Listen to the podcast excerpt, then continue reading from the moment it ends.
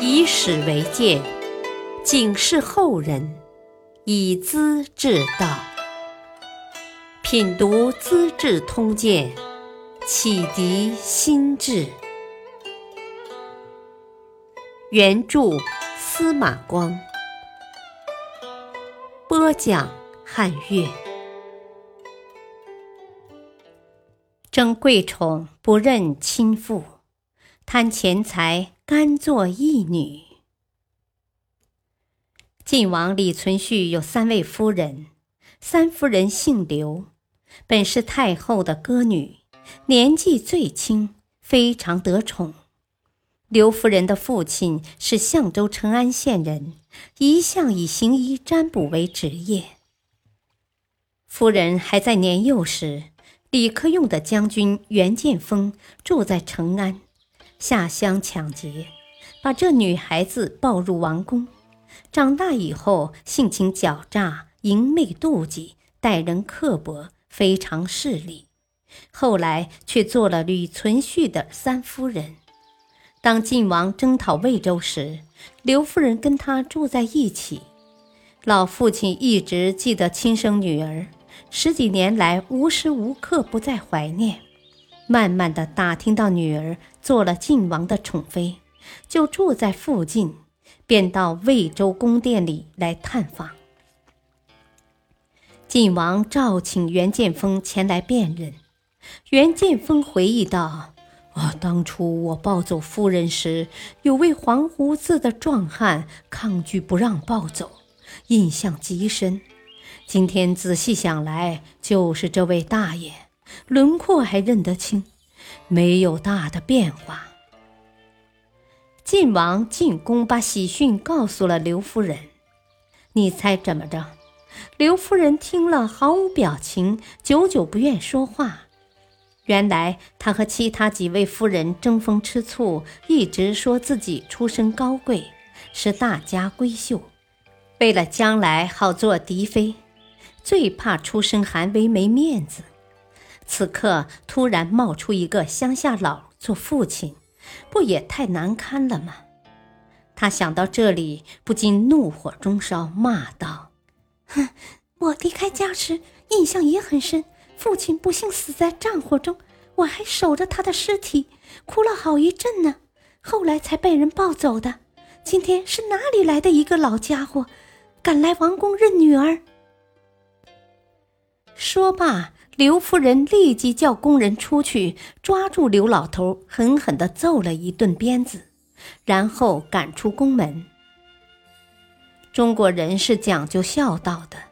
孝顺父母是做人的基本品质，而刘夫人贪图富贵，连亲生老父也不认，还要施用刑罚，哪里像个人呢？就是这样一个萧敬氏的女人，竟然在郭崇韬的支持下成为一国的皇后。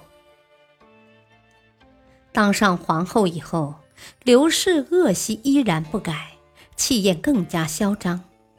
他在魏州叫仆役到处贩卖蔬菜柴草，坐收渔利，又暗示各地官吏向朝廷进贡时，预先分成两份，一份给皇帝，一份送给皇后本人。他的私人仓库里堆得像山头，用来做什么呢？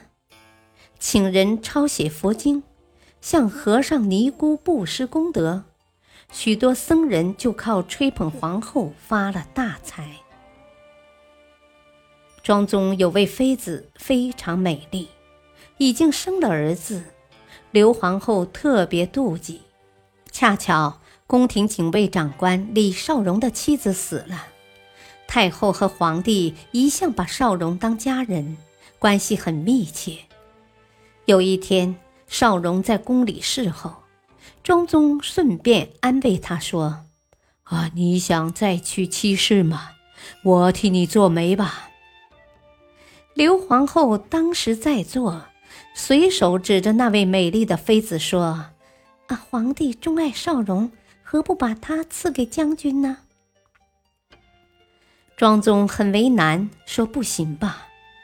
皇后开口那么肯定，少荣又在面前，像一件心爱的礼物，要说舍不得，情面又抹不开，开口答应吧，实在不愿意，只得含含糊糊的点点头，嗯了一声，像答应了，又像没答应。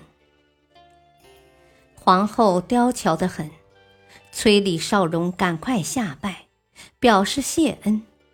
等他叩拜起身，庄宗回头再看爱妃，早已坐上轿子，抬出宫门去了。庄宗有苦难言，推说有病，好几天没吃饭。一天，皇帝夫妇到河南太守张全义家里做客，张全义大摆宴席，山珍海味应有尽有，还送出许多奇珍异宝。酒过数巡，刘皇后忽然触动心事，对皇帝说：“啊，我自幼失掉父母，没有孝顺双亲的机会，心里一直难受。每每看到老年人，就想起父母来。今天见到张太守，情绪很激动，请让我把太守当做父亲侍奉吧。”庄宗当时就同意了。张全义诚惶诚恐，再三辞让，怎么能把皇后当女儿呢？经过再三说服，皇后表现得很诚心，张全义只得接受。当皇后跪下行礼时，也就顺水推舟地认作女儿了。第二天，派人向皇宫送去大批礼物，向皇帝夫妇表示义父的心意。庄宗要翰林学士赵凤起草诏书，向张全义表达女儿的感谢。赵凤觉得不是滋味，背地对庄宗说：“皇后是天下的国母啊，自古以来哪有去拜臣子为父亲的呢？莫把事情弄颠倒了。”庄宗认为赵凤说的对呀。但怕皇后的威风，不敢接受意见，还是要他写了一封不伦不类的感谢信。从此以后，刘皇后跟张全义来往密切，而张全义家中几十年的积蓄也逐渐搬家，进入后宫，变成了刘皇后的财产。